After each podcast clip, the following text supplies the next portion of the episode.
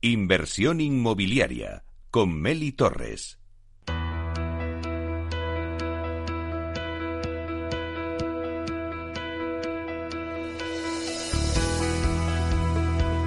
Aula de Innovación.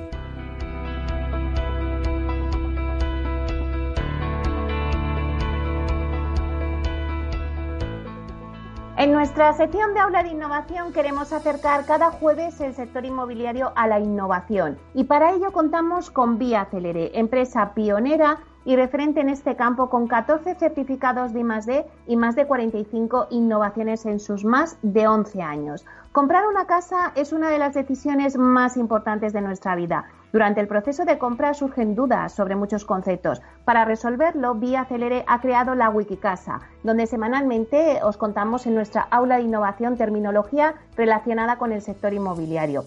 Hoy en la Wikicasa de esta semana tenemos a Susana García, gerente de atención al cliente, para hablarnos de la venta consultiva. Buenos días, Susana. Buenos días, Meli. Muchas gracias por la invitación. Bueno, Susana, a ver, cuéntanos qué es la venta consultiva.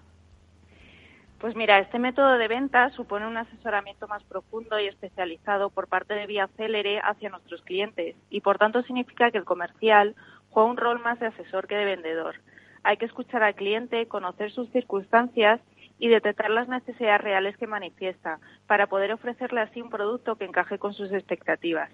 Esta es una premisa muy importante para Vía Célere porque en una primera toma de contacto con el cliente buscamos fomentar un ambiente sincero y cercano para hacer un diagnóstico individual de cada comprador. Y este concepto, Susana, ¿cuándo fue introducido en Vía Célere?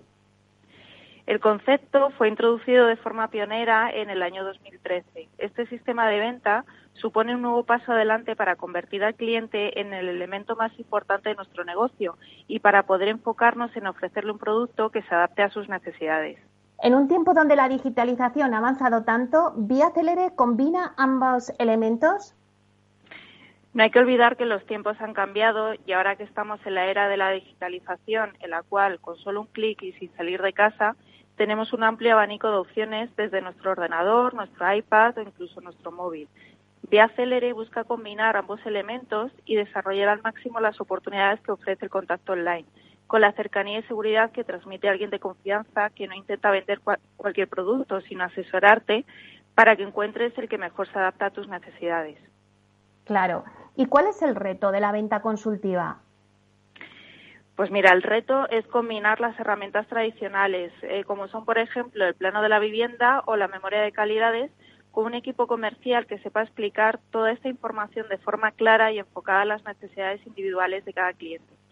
Para lograrlo, lo más importante es escuchar al cliente, conocer sus circunstancias y detectar las necesidades reales que manifiesta, es decir, saber qué quiere y por qué lo quiere, para poder ofrecer así un producto que encaje con sus expectativas y por el cual estaría dispuesto a pagar incluso un precio mayor respecto al mercado.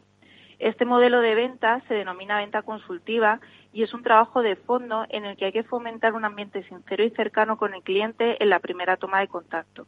En ese momento es cuando Vía Célere hace un diagnóstico individual de cada comprador, conociendo el orden de prioridades que lideran su búsqueda activa de vivienda antes de ofrecer el producto. Sin embargo, no se cierra una operación en una primera visita, pero consideramos que utilizando esta metodología se abren muchas puertas para una segunda toma de contacto, ya que el cliente percibe un trato diferente y profesional.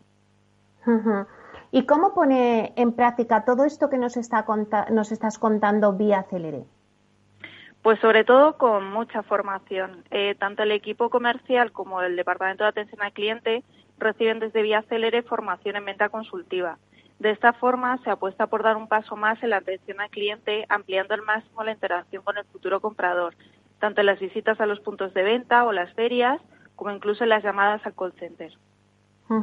Claro, y en todo este proceso, ¿qué misión tiene el equipo de atención al cliente?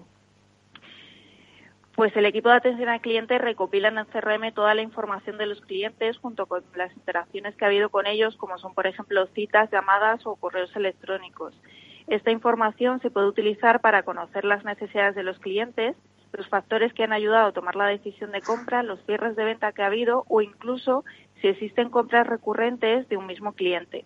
En los casos en que la venta, la venta no está cerrada, se puede generar un seguimiento al cliente potencial para lograr una posible venta futura. En todo el proceso de venta, un CRM es muy necesario para recopilar y almacenar información y poder realizar así acciones predictivas, además de reactivas. Durante el proceso de venta consultiva, en la escucha activa con el cliente, el comercial registra toda la información que recibe del cliente y atención al cliente podrá consultarlo para ayudar al comercial a cerrar la venta e incluso posteriormente el mismo cliente podrá dirigirse al equipo de atención al cliente para consultar cualquier otra duda durante todo el proceso de compra hasta la entrega de la vivienda. Te puedo poner algunos ejemplos de éxito que hemos tenido al utilizar el CRM, como son, por ejemplo, aumentar el número de ventas en diversas promociones en las que hemos llamado a personas que se interesaron hace mucho tiempo y gracias a la llamada retoma nuevamente el interés. O también podemos informar al cliente en el mismo momento de la consulta sin necesidad de preguntar a otras áreas, ya que toda la información está reflejada en el CRM. Pues muchísimas gracias, Susana García, gerente de atención al cliente de Vía Celere, por contarnos esta terminología en concreto y, bueno, contarnos todo lo referente a venta consultiva. Muchísimas gracias. Gracias a vosotros. Muchas gracias. Hasta aquí nuestra sección de aula de innovación con la Wikicasa de Vía Celere. Hoy les hemos hablado de la venta consultiva cómo Vía Celere lo aplica también a sus promociones. Pero no se pierdan la semana que viene el próximo término de la Wikicasa de Vía Celere. Inversión inmobiliaria con Meli Torres.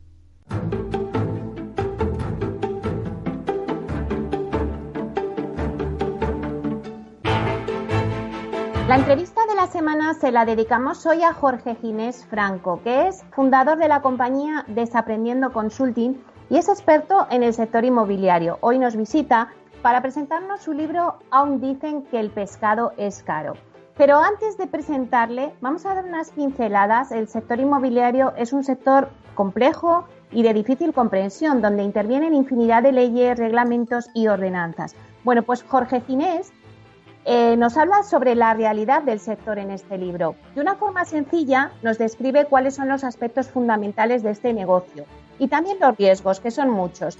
Pero la verdad es que lo hace de una manera, de una fácil lectura, que desprende también ahí pues muchos años de experiencia directa eh, en este sector. Y bueno, al final pues nos atrapa a leer el libro en muy pocas horas. Sobre todo, eh, además de enseñarnos cosas de este sector inmobiliario, nos enseña una lección de vida con este libro, porque es un libro solidario cuyos fondos van destinados a la Fundación Aladina. Pero esto ya nos lo cuente él. Buenos días, José. Jorge. Hola, Meli, ¿cómo estás? Bueno, pues un placer, Jorge Ginés, tenerte aquí con nosotros para presentarnos un poquito eh, pues tu libro. Mira que eh, leyendo un poquito el prólogo, eh, bueno, pues decía Miquel Echevarren en tu prólogo que, que tu libro nos permite acercarnos a la trastienda de la actividad de la promoción residencial.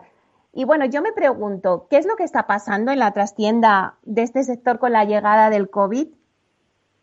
Bueno, yo, yo de, la trastienda y a la tienda, yo una de las cosas que creo que debemos hacer la gente que trabajamos en el sector es ser lo, más transparente posible y un poco la vocación del libro es eso, ¿no? A explicar procesos complejos pues para que la gente lo, lo, pueda entender y lo pueda compartir, porque al final eh, nosotros eh, los promotores somos los que construimos las ciudades. Entonces, en ese sentido, pues eh, bueno, pues con total transparencia cualquier cosa. Yo lo definiría como, vivimos tiempos bastante apasionantes, porque lo que todo cambia muy deprisa y sí es verdad que a veces nos, nos llevamos alguna sorpresa. Por, ejemplo, a mí lo que más me obsesiona siempre es la demanda, porque si no hay demanda de viviendas, pues, pues el, resto no tiene importancia, ¿no? Y, me sorprendió muchísimo que durante el confinamiento al principio pues que, no hubiera una paralización de la demanda. Yo creo que toda la gente del sector estábamos esperando eh, que, se paralizara la demanda y no fue así. De hecho, eh, pues preveíamos que iba a haber eh, sobre todo aluvión de pues de bajas, etcétera, y, no ocurrió, ¿no? La gente estuvo bastante tranquila. Y, luego durante todo el año, ya cuando nos hemos ido recuperando, pues la verdad es que está siendo un año bastante bueno en, en, la vivienda de, obra nueva. Si es verdad que yo hago diferencia entre primera residencia y segunda residencia. En segunda residencia sí es verdad que sobre todo por el efecto de que no no pueden comprar extranjeros, está siendo muy difícil, pues está siendo un poquito peor. Pero en primera eh, residencia, la verdad es que está siendo, como te decía, un año bastante eh, aceptable. De hecho, mira, solamente te doy un, dato. En, en 2019, en todo el 2019, hubo unos 106.000 eh, licencias de obra, eh, que te da un pulso bastante bueno de, las obras, de, la obra nueva que se vende, porque si no la tienes vendida, pues eh, no consigues la licencia de obra. Y sin embargo, desde agosto del 2019 a julio del 2020, según los datos oficiales, pues se han dado unas 86.000. Eh, el, el gap, la diferencia, no tiene que ver con la demanda, porque prácticamente ha sido las que no se han vendido de segunda residencia y los tres meses de paralización en las que no se ha podido conceder las licencias porque ni los arquitectos lo han podido presentar ni los ayuntamientos les han podido conceder, con lo cual, mm, vuelvo a repetir, yo, yo creo que ha sido bastante eh, bueno. Los factores que veo para que la demanda no se haya paralizado, pues, pues yo le doy dos. Una, que la gente, la sociedad civil, la verdad es que eh, ha afrontado bastante bien el, el, el COVID y bueno, pues ha tenido esa mentalidad de a, mí el bicho no me va a parar, yo voy a seguir con, mi vida, con, con, con, lo que yo eh, quiero realizar y si tengo que comprar casa, pues, pues tiro para adelante a comprar casa. Y luego, pues otro eh, factor importante es que durante el confinamiento hemos vivido en, en nuestras casas, no hemos dormido, sino que hemos vivido. Y, y bueno, pues alguna, algunos se ha dado cuenta de que ya se le ha quedado, que no cubre su pues se ha reactivado un poco el, producto de reposición y es verdad que se demanda bastante eh, pues chalés y, viviendas más grandes con terraza. Eso con respecto a la demanda. Contra la construcción, que es eh, pues eh, quizás el coste más, más grande que tiene hacer una promoción, la verdad es que los precios están, están tensionados, están tensos. ha habido unas subidas muy importantes en el 2017, 2018, 2019 y el 2020 no, no ha sufrido variación. La verdad es que ha, cambiado poco. Ahí me preocupa porque creo que es un problema estructural. Es decir, eh, están caros los, los materiales y está caro la mano de obra. Y, creo, mi previsión es que no, no, va a variar mucho, porque sobre todo en, mano de obra, lo que llamamos antes los, las cuadrillas, los oficios, eh, hay, hay, poca gente y, cuesta cubrir. Entonces, bueno, vamos a ver cómo, cómo lo, lo, gestionamos en los próximos años, porque ya te digo, no, no se resuelve eh, rápidamente dar la formación a, gente nueva para que pueda trabajar. Luego, con respecto a suelos, que es el, otro coste que mm, importante en la promoción, pues ahí sí que también hago diferencia entre las ciudades donde va a vivir gente y, bueno, las ciudades que, no va a vivir gente. En Madrid, Barcelona, eh, Valencia, Málaga son ciudades eh, que van aglutinando gente. Por ejemplo, Madrid se calcula que aproximadamente cada año 70.000, 80.000 personas vienen a vivir y hay que darles una solución habitacional. Y, bueno, el resto de España pues no tiene esa demanda. En, esas ciudades sí es verdad que hay poco suelo y bueno, pues los propietarios privados son grandes corredores de fondo, eh, sobreviven a seis, siete crisis a lo largo del año y la verdad es que todavía nos han puesto nerviosos con el COVID y yo no veo que, hayan bajado bastante. Entonces, bueno, vamos a ver si sale ese suelo público, que, parece ser que en Madrid y en Barcelona sí, sí hay vocación de, sacar suelo público a la venta y yo creo que podían destensionar eh, un poco los precios. Y, seguro... dime. No, que seguro que también nos puedes apuntar algo porque todos los que nos están escuchando, y sé que en tu libro también lo mencionas, temas en cuanto a la financiación y las hipotecas. Sí, bueno, yo, a mí la financiación es un tema que me obsesiona. De hecho, en, el libro eh, hablamos un capítulo entero. Yo creo que la tendencia que ya, ya venía siendo es que eh, las entidades eh, bancarias tienen muy difícil de financiar el, el negocio promotor. construir las viviendas tiene mucho consumo de capital, necesita mucha financiación y bueno, pues en cómo se están produciendo las obligaciones que tienen las nuevas normas contables eh, les resta. La, financiación cuesta darla. De hecho, eh, según datos oficiales del Ministerio, eh, se entregaron 100.000 viviendas en 2019, que eso suponían 29.000 millones de euros. Es decir, el coste de todas esas viviendas eran 29.000 millones de euros. Si damos por bueno, y, en esto aquí un promotor me, va, me va a regañar porque querrá más financiación, pero si damos como bueno eh, que una financiación sana sería un 70%, el otro 30% que lo ponga el, promotor, estaríamos hablando de 20.000 millones que necesita todos los años el sector para sacar las eh, promociones adelante. Y estamos muy lejos. Los, los bancos no, no están dando esta cantidad y con la concentración de bancos que va a haber, pues todavía todavía yo creo que va a ser eh, más difícil. Entonces, bueno, eso lo está asumiendo la financiación alternativa, lo que nosotros llamamos financiación alternativa, y en, sus dos modelos, en, equity o en landing. Y bueno, a mí lo que me preocupa es que esa financiación es más cara que la financiación bancaria y al final se está, eso lo paga el cliente final. Quiero decir, al final lo repercute y lo, y lo paga el cliente final. Entonces, bueno, ahí en financiación vemos esa dificultad. Y luego una, una de las cosas que a mí me, me obsesiona, porque tiene muchísimo componente social, es que las nuevas generaciones no tienen acceso a la hipoteca. Es decir, estamos eh, trasladando, y me parece también bastante apasionante, eh, nuestro modelo social de, modelos de, propietarios a inquilinos. Y, bueno, hay un porcentaje que evidentemente de gente que quiere vivir en alquiler, cosa que me parece totalmente respetable, pero a mí lo que me preocupa es que hay muchísima gente de jóvenes y no tan jóvenes que quieren vivir en propiedad y no están eh, accediendo a la financiación. Eh, mis hijos que a mí me llaman que soy un boomer, los boomers, eh, tuvimos acceso a, a, hipotecas. La, gente nueva eh, no. Y yo, sinceramente, eh, creo que tiene muchísimo impacto y, yo me posiciono ahí en el libro claramente en que es bueno eh, tener vivienda en, en, propiedad porque es un sistema buenísimo de ahorro e inversión y que lo hemos visto con la crisis precisamente, la del 2008, quiero decirte, nuestros padres tenían en, propiedad y han sido el sustento de la, de, la, de la crisis, porque no nos olvidemos que cuanto más débil económicamente estamos en la jubilación. Y hay que pensar en eso, que decir, que tienes la casa pagada tiene muchísima diferencia así tienes que pagar el alquiler. Así que yo creo que hemos hecho un repaso que yo, no sé si eh, extenso o no de, cómo está un poco el sector. Eh, Jorge, has tenido dos grandes ah, en, haciendo dos prólogos en tu libro. Uno de ellos hemos dicho que era Miquel Echevarren y el otro Juan Antonio Gómez Pintado, que en el prólogo decía que el libro es un manual de seguimiento de la actividad promotora. Y bueno, yo me, yo me pregunto, es importante que la gente sepa todos los procesos, por ejemplo, desde, desde que un suelo es rústico hasta que es finalista, ¿no? Para atender el urbanismo en España, toda la tramitación, toda la burocracia que hay alrededor, que se dilatan tanto todos los procesos. Bueno, eh, cuéntanos. Bueno, mira, antes de contestar a tu pregunta y me, das pie, yo, yo, tengo que agradecer muchísimo la generosidad de Juan Antonio y de Miquel, la verdad, porque no, no solamente es que han hecho unos prólogos que casi es mejor que el libro, sino que además eh, han participado, es decir, que me han dado bastantes ideas. Y, y la verdad es que he tenido mucha suerte porque eh, mucha gente, y por no hacerlo mucho muy largo, eh, que, que además eh, quien lea el prólogo del libro pues se va a enterar. Me, ha ayudado totalmente desinteresadamente, o sea que, en ese sentido he tenido bastante, bastante suerte y doy, doy las gracias un poco tanto a Juan Antonio, a Miquel y a toda la gente por, por haber ayudado en el libro.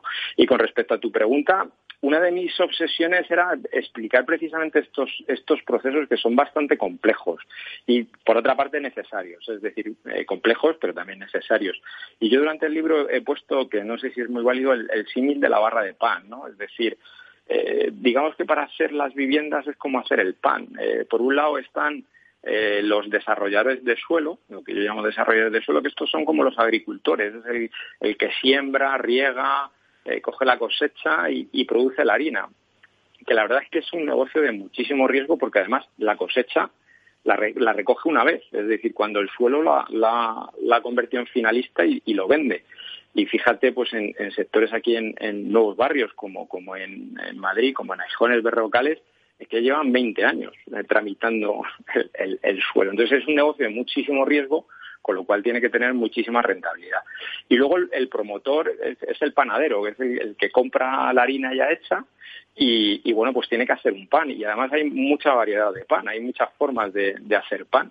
Y la dificultad que tenemos los, los promotores es que, eh, claro, desde que nosotros definimos el producto, es decir, empezamos a hacer el, pan de centeno o el, o el, de pipas o el que fuera, hasta que lo entregamos pasan tres años y ahí sí que puede cambiar eh, mucho las, las, necesidades o los gustos del consumidor, eh, como puede ocurrir con el COVID ahora mismo, te, te, cambia un poco el paso. Entonces, es un negocio bastante eh, complejo. Y nada, yo lo de los trámites, que, que, en el libro la verdad es que soy bastante crítico con la administración, Jorge, es que nos quedamos sin tiempo. Entonces, sí que me interesa porque nos quedan dos minutos nada más que me digas, eh, porque al principio de la introducción hemos dicho que era un libro solidario y que los beneficios van a la Fundación Aladina. Nos queda un minuto. Eh, cuéntanos dónde podemos conseguir el libro.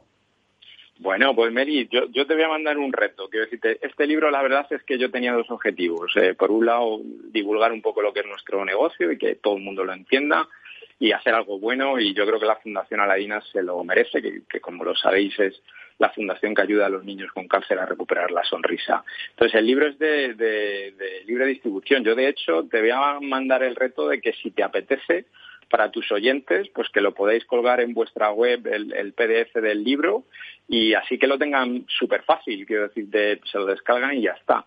Lo único que sí también te pido es que pues también coloquéis el link de la, de la fundación donde puedan hacer la donación Realmente si lo compran por Amazon, que es la otra posibilidad, es decir, aún dicen que el pescado es eh, caro de Jorge Ginés, pues lo pueden comprar en Amazon, pero yo casi lo, que prefiero por transparente es que se lo descarguen de su web, de tu web, perdona, y, hagan la donación de tres euros, que es lo que queda exactamente igual, directamente a la fundación. O sea que más, más sencillo no puede ser. O si no, que contacten conmigo en LinkedIn, Jorge Ginés Franco, y, y nada, encantado de poderles a, ayudar. Así que mm, yo es lo que te propongo. No sé si te he metido en un lío o no te he metido en un lío. No, para nada. Te acepto el reto, cojo el guante y por supuesto lo pondremos en nuestra página web y lo tendréis ahí, todos los que nos estéis escuchando, descargado el link para que podáis hacer la donación y conseguir este libro que como ya has contado, bueno, pues has hecho un resumen fantástico, creo que es muy interesante para entender el sector inmobiliario.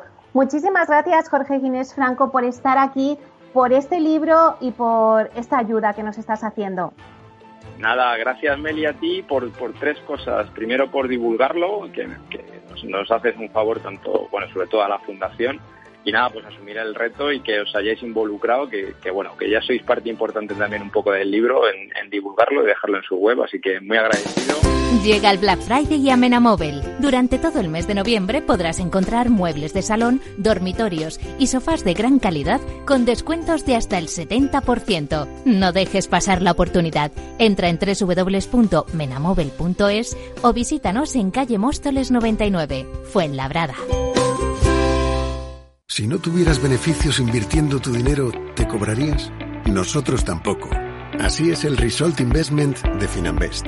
Un modelo de remuneración variable en el que tienes mucho que ganar. Porque solo ganamos si tú ganas primero. O lo que es lo mismo, si no sumamos, no restamos. Finanbest, tú ganas. Capital Radio Madrid, 105.7.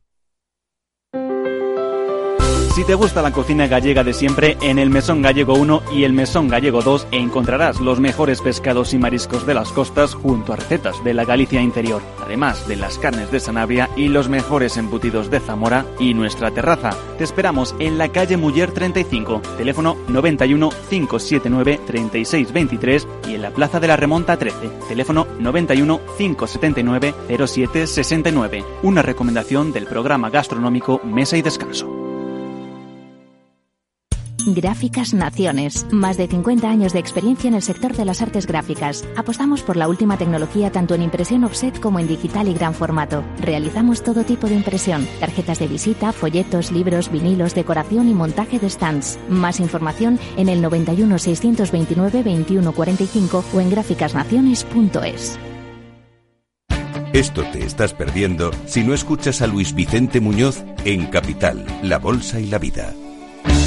Esta fuera mi, la inauguration speech de John Fitzgerald Kennedy, pues diría que no se pregunten ustedes qué puede hacer la seguridad social por ustedes, sino qué pueden hacer ustedes por la seguridad social. Pues después de 130 años, la seguridad social, que ha servido admirablemente bien a la sociedad y a la civilización, está exhausta.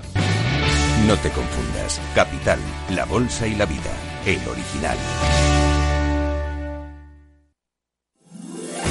15 años con personas y empresas dan para muchas opiniones, reflexiones y conocimientos de recursos humanos. Escucha el Foro de los Recursos Humanos todos los lunes a las 12 del mediodía en Capital Radio, un punto de encuentro de excepción con personas y empresas, con Francisco García Cabello. Capital Radio. Siente la economía.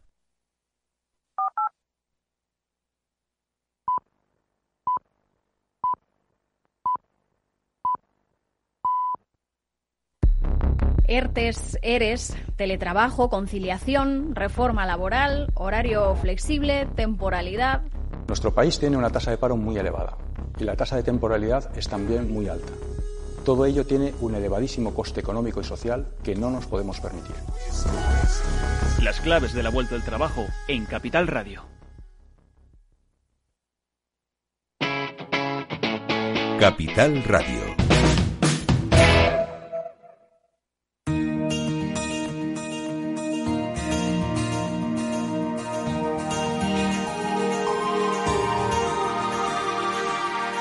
En nuestra sección La Vía Sostenible con Vía Ágora, os contamos la transformación de la vivienda del futuro enfocada en una construcción sostenible como pilar principal.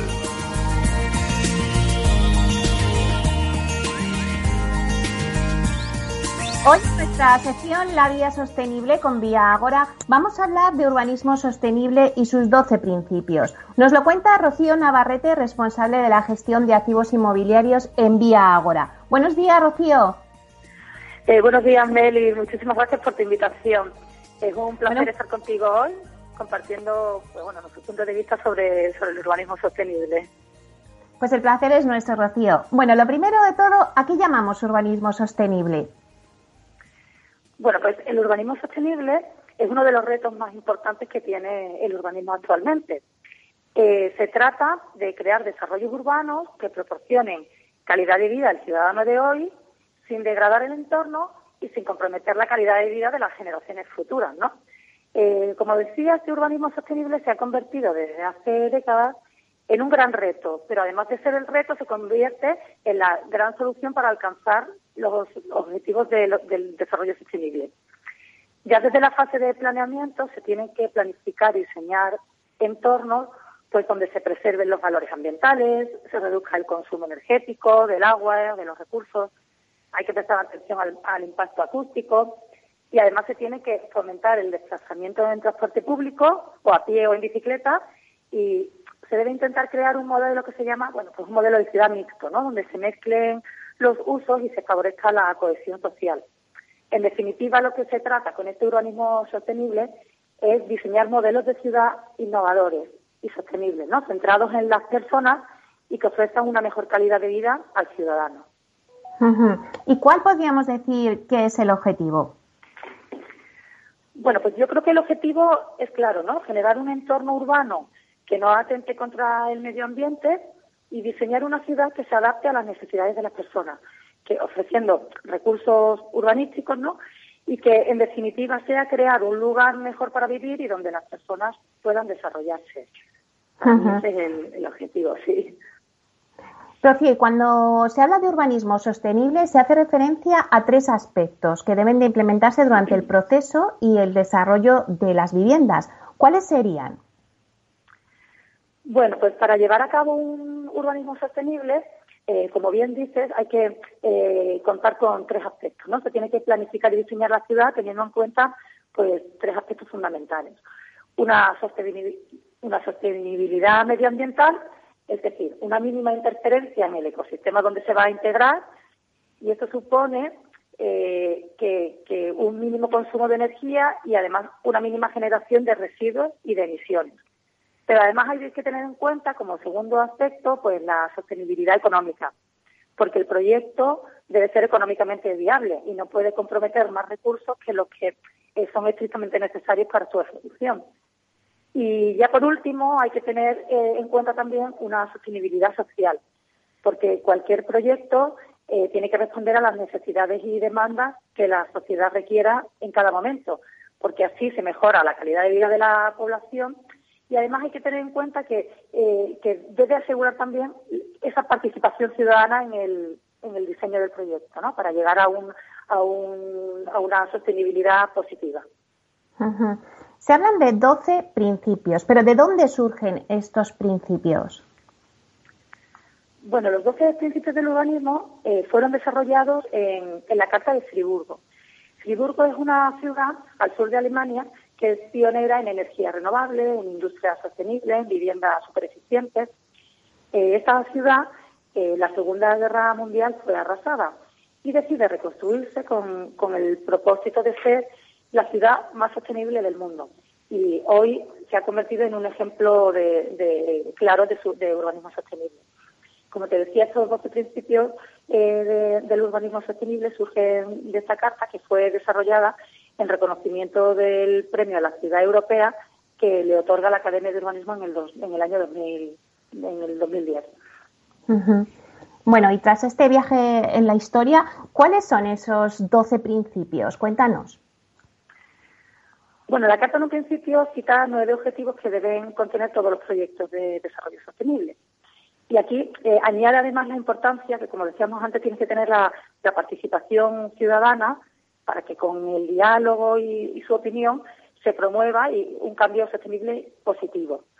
Eh, mm. Siguiendo estos 12 objetivos, pues se establecen 12 principios que pueden agruparse como en tres categorías, ¿vale? Eh, una primera sería la, la, espacial, que recoge los cuatro primeros principios y que están dedicados a la diversidad, seguridad y tolerancia, es decir, a fomentar sociedades complejas y diversas eh, con esos modelos que decíamos antes de ciudad mixta, donde se mezclan usos para favorecer la cohesión social y donde se creen puestos de trabajo adecuados para todos los sectores de la, de la población. Eh, se pretende eh, bueno, una ciudad de barrios donde se proteja la identidad de la ciudad, una ciudad de cortas distancias con fácil acceso a las redes de infraestructura a o en bicicleta y sobre todo bueno también potenciando el transporte público ¿no? y, dejar un poco aparcado el, transporte privado. Una segunda categoría eh, sería el contenido, ¿no? que abarca los siguientes cuatro principios y están dedicados a, potenciar la educación, la ciencia, la cultura, eh, ya que esto tiene un impacto muy importante en el atractivo de una ciudad, ¿no? en la calidad de, la ciudad. Eh, después se dedica también a la industria y el empleo, para, con el fin de conservar el empleo actual y además crear nuevas empresas que sean pioneras e innovadoras. El séptimo principio sería la naturaleza y el medio ambiente, dedicado al uso racional de los recursos para que, como ya apuntaba antes, pues poder tener una calidad de vida hoy sin comprometer la calidad de vida de las generaciones futuras y hacer una protección de un medio ambiente saludable y habitable. Y después apostar por la calidad del diseño. Y una tercera y última categoría sería la del proceso, ¿no? que recogería los últimos cuatro principios que van dirigidos a, a una visión a largo plazo, integrando proyectos antiguos con una orientación a futuro, la participación de todos los niveles y sectores de la sociedad, la equidad para construir la confianza y el consenso, y muy importante cooperar con el apoyo financiero a esos proyectos que son ejemplares, ¿no? Esos serían pues los, los 12 principios que, que así, a grosso modo, eh, recogería eh, esta carta de Friburgo. Perfecto. Y, Rocío, ¿cómo Vía Ágora contribuye a un urbanismo sostenible? Cuéntanos. Bueno, en Vía Ágora eh, tenemos la mirada puesta en un futuro sostenible e innovador. Estamos apostando en cada uno de nuestros proyectos para atender a lo que a lo que demanda la vida actual y estamos apostando por la industrialización de las viviendas, eh, ya que este modelo constructivo proporciona un menor impacto ambiental porque disminuye residuos y emisiones de gases contaminantes, porque proporciona un notable ahorro económico, una reducción en los tiempos de, construcción y bueno y una nota importante que contribuye a uno a, uno de, las bases del desarrollo sostenible que es a la creación de puestos de trabajo con un plus añadido de añadir a la mujer en el sector de la construcción. Entonces, desde Vía Obra, desde luego, apostamos por que se apliquen estos principios del urbanismo sostenible que veníamos comentando y contribuir a crear ciudades innovadoras, ciudades eficientes y resilientes capaces de adaptarse a las circunstancias y cambios pues, que se vayan produciendo en el tiempo, pues como actualmente está pasando con, con la situación de la COVID-19 que, que tenemos todos la mirada puesta también en, en esto. Bueno, pues muchísimas gracias, Rocío Navarrete, responsable de la gestión de activos inmobiliarios en Vía Ágora, por explicarnos estos 12 principios de un urbanismo sostenible. Un placer. Muchísimas gracias, Meli. Es un placer, el placer ha sido mío. Muchísimas gracias por todo. Un abrazo. Hasta pronto, Rocío. Hasta luego, chaval.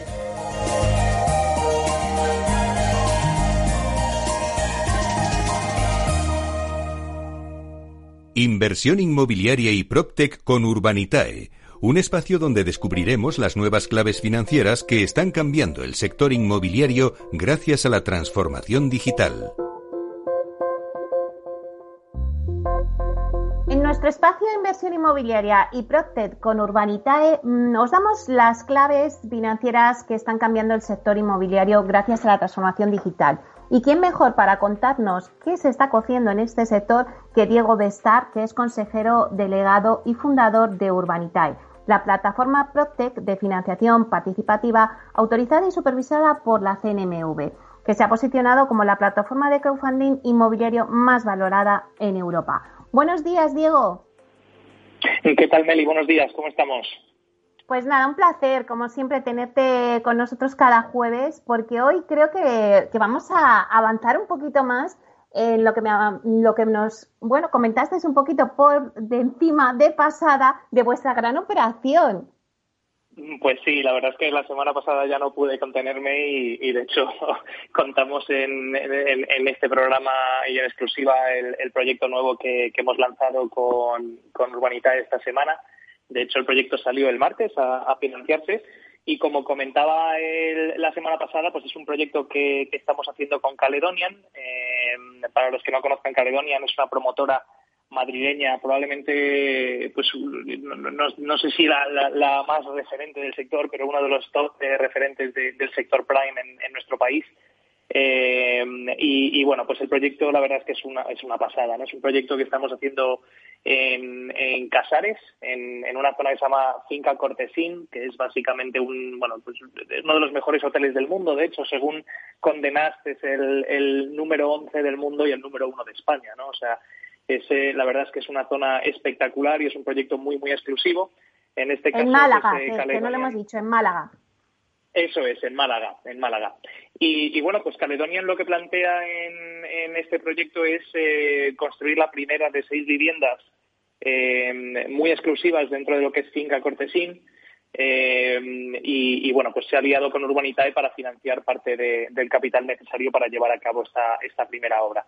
La intención es hacer este proyecto y, y más adelante pues seguir con los demás, ¿no? O sea que eh, la intención es, eh, por parte de Urbanita y por parte de Caledonian, el, aliarnos para hacer los seis proyectos de Finca Cortesín, que, bueno, pues la verdad es que pintan muy bien.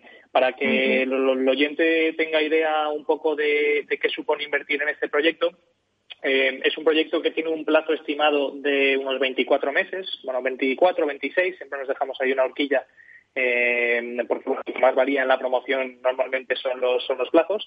Eh, pero es un proyecto que ya tiene licencia de obra, el suelo ya está en propiedad de, Caledonian y, bueno, pues prácticamente se puede empezar a construir en el momento en el que terminemos de, fondear el capital. Y la rentabilidad esperada, pues eh, con una cifra muy conservadora de venta, de, hecho por debajo de lo que estima el promotor que, que se venderá la vivienda, pero bueno, nosotros hemos sido muy conservadores en este sentido. Eh, se espera una rentabilidad eh, de alrededor del 31% en, en esos 24, 26 meses. O sea que es una oportunidad única de invertir en un sitio único en España y, estamos encantados de, haber podido publicarla en, en Urbanitae. Porque además, Diego, bueno, pues es eh, un poco un abanico que se abre, porque el crowdfunding también entonces conquista el mercado inmobiliario prime. Sí, sin duda. De hecho, eh, nosotros siempre hemos, hemos visto claro que, el crowdfunding podía ser una alternativa seria y real eh, para lo que es la financiación de promoción inmobiliaria importante, ¿no? Eh, hasta ahora es verdad que el crowdfunding siempre se había enfocado en cosas muy pequeñitas, pero la realidad es que, la capacidad que tenemos de unificar a muchísimos inversores eh, y tener ese pool de inversores pues hace que entre todos tengamos suficiente músculo financiero para poder invertir en grandes oportunidades como es esta, ¿no? Eh, a partir de ahí, pues, eh, pues bueno, veremos cómo, cómo va evolucionando, pero todas las tendencias apuntan a que cada vez vamos a ganar más peso, ¿no? Porque la, financiación alternativa es muy necesaria eh, y la realidad es que para el pequeño inversor, para el inversor retail que tiene su dinero en el banco o tiene su dinero en algún fondo que le está rentando muy poco dinero o incluso que ha perdido dinero en bolsa, la posibilidad de invertir en el sector inmobiliario de esta manera y conseguir este tipo de rentabilidades con, con las garantías de un activo real detrás, pues eh, la verdad es que es muy, muy atractiva. ¿no? En este sentido, por ejemplo, en el proyecto de, de Málaga, eh, de Finca Cortesín, cualquiera que invierta a través de Urbanitae se convierte en propietario de un, de un porcentaje o un pedacito de esa vivienda, ¿no? Hasta el día que la vendamos. O sea que en realidad es una manera muy innovadora de invertir y, está trayendo mucho al inversor más pequeño y al inversor mediano también. Y Diego, eh, vosotros acabáis de lanzar este proyecto. Eh, si vemos los últimos proyectos vuestros que habéis abierto y en muy poco tiempo habéis conseguido eh, muchísima financiación, yo no sé cómo habéis empezado esta primera hora de arranque de este proyecto.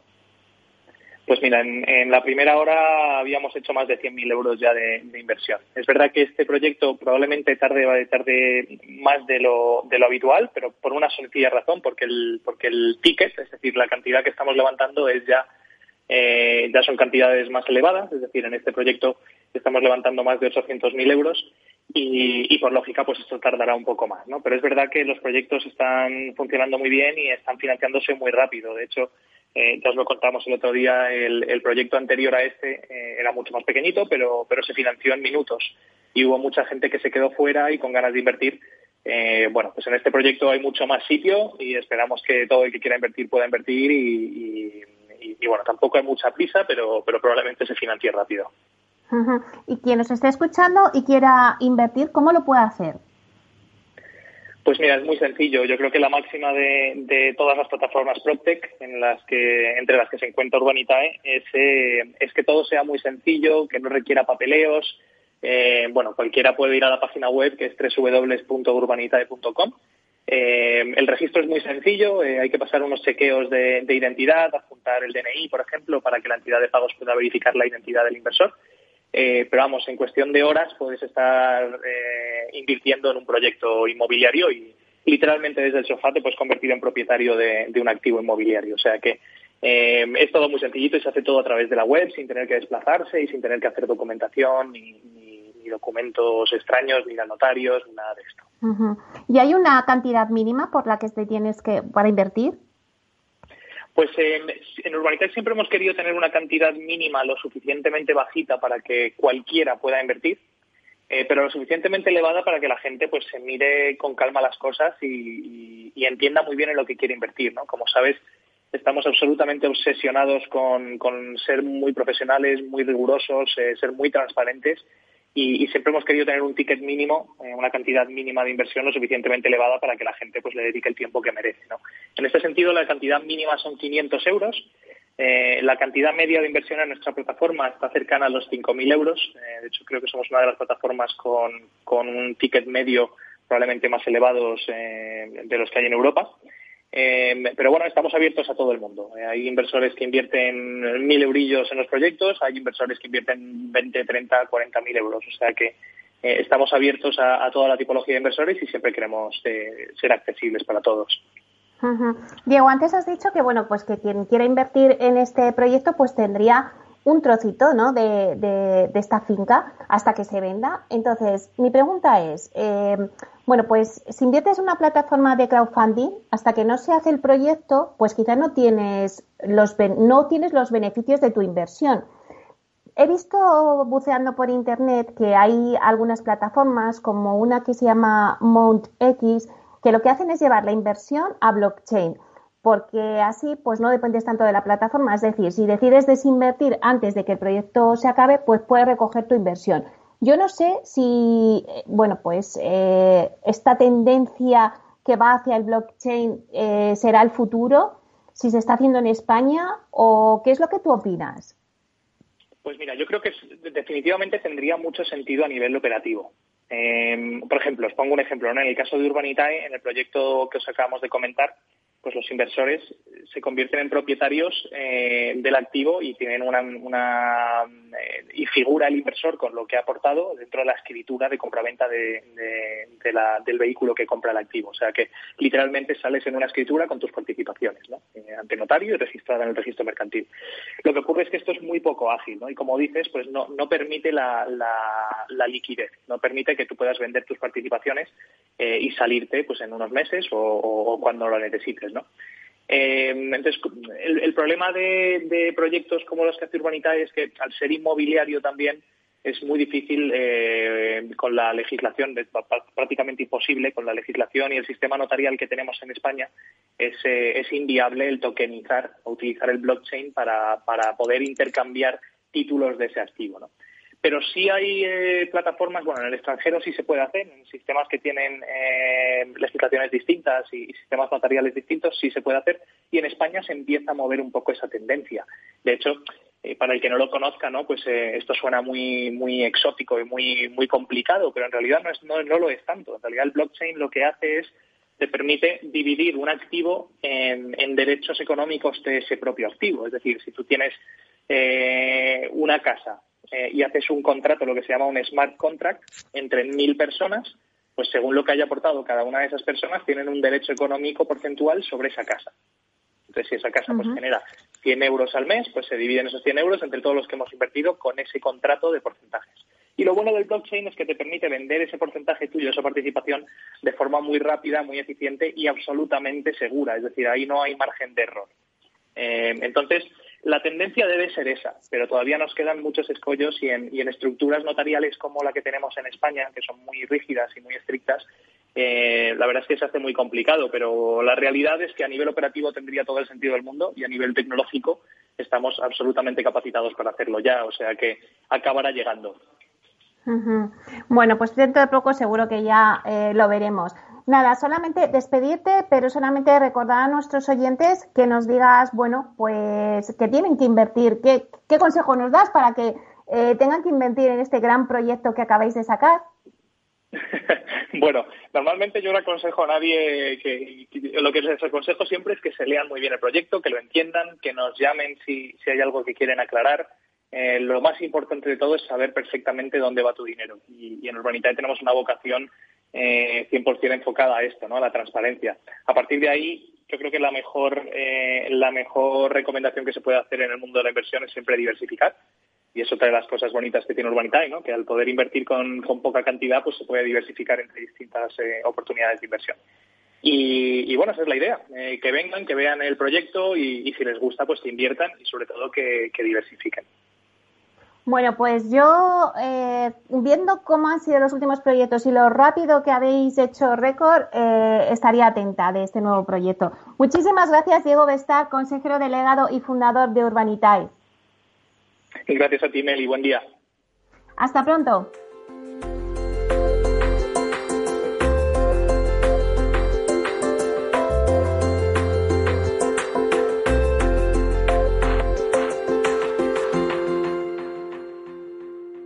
Inversión inmobiliaria con Meli Torres.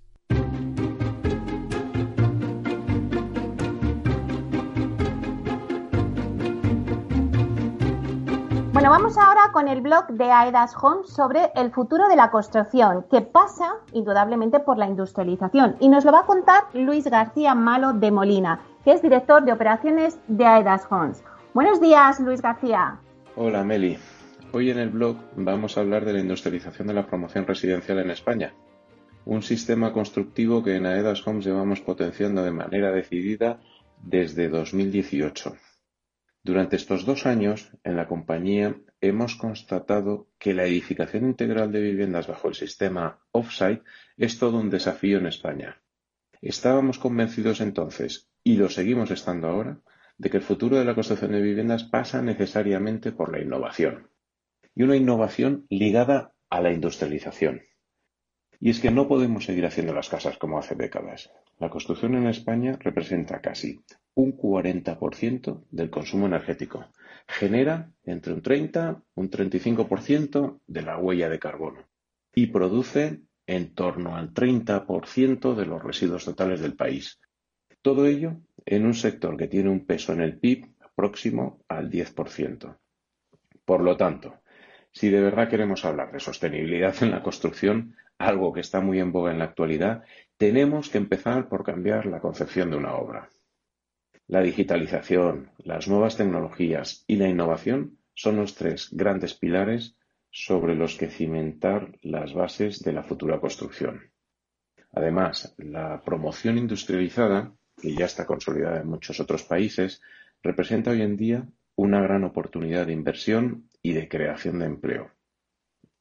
El constante surgimiento de fábricas destinadas a la construcción representa una enorme oportunidad de generación de riqueza, pero sobre todo es el foco de generación de un empleo mucho más atractivo que el que conocemos con la construcción tradicional. La industrialización de la promoción de viviendas hace posible que se mejoren las condiciones de trabajo, puesto que el entorno es mucho más seguro. Permite trabajar en una ubicación fija con una organización en turnos de trabajo que facilita la conciliación familiar. Cuando hablamos de industrialización, quiero remarcar que no hay una única industrialización. En AEDAS Homes trabajamos tanto con la modalidad offsite en 2D, como es la estructura, fachadas, baños, tabiquerías, etcétera, como en la modalidad 3D, la que se conoce habitualmente como modular. Bajo esta modalidad ya hemos entregado las dos primeras promociones Offsite 3D. Entregaremos las llaves de otros dos proyectos antes de que acabe este ejercicio y en 2021 seguiremos impulsando otras cuatro promociones completamente industrializadas. En total, estamos hablando de más de 100 viviendas impulsadas, fabricadas y ensambladas en un periodo muy inferior al que hubieran requerido con la construcción tradicional y evidentemente mucho más sostenibles. Entendemos que una vez solventadas las dificultades iniciales de cualquier nueva industria, la producción de viviendas offsite en España crecerá exponencialmente y empezaremos a ver, más pronto que tarde, el desarrollo también a gran escala de promociones con sistemas modulares en altura, tal y como se viene haciendo desde hace unos años en países como Estados Unidos, Reino Unido, Australia o Japón. En ese momento en el que los proyectos off-site en altura sean una realidad, marcará un antes y un después en la industrialización de las viviendas en nuestro país. Y de nuevo, Aedas Homes estará en la vanguardia.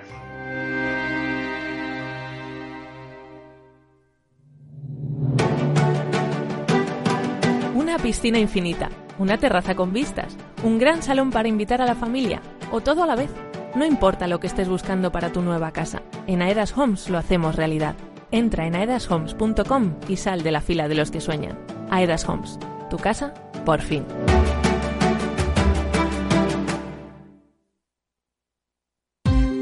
Ya no estamos en la era de la información, estamos en la era de la gestión de los datos y de la inteligencia artificial. El tratamiento inteligente de estos datos proporciona un valor enorme a las empresas en sus procesos de negocio. En Piper Lab ayudamos a nuestros clientes a tomar decisiones de negocio basadas en datos. Escúchanos todos los lunes a las 10 y media de la mañana en el espacio de Big Data de Capital, la Bolsa y la Vida.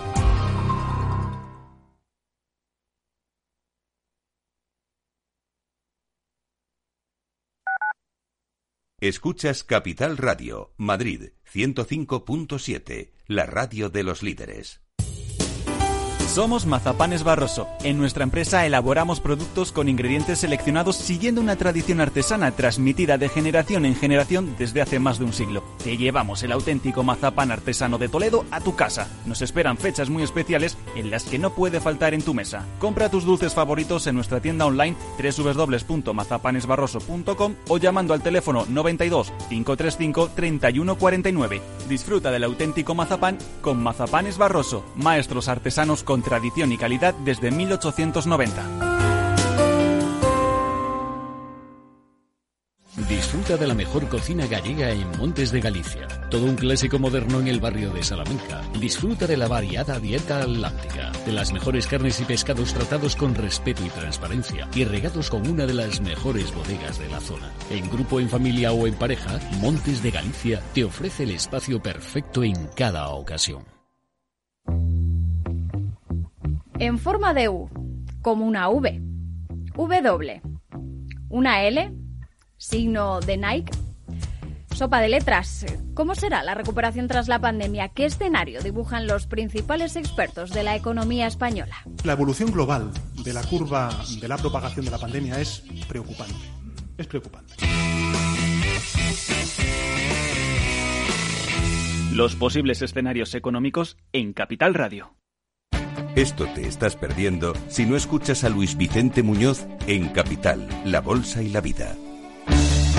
Las posiciones cortas lo que son es el buitre que devora el cadáver. El cadáver es anterior, ha muerto antes. No te confundas. Capital, La Bolsa y la Vida. El original.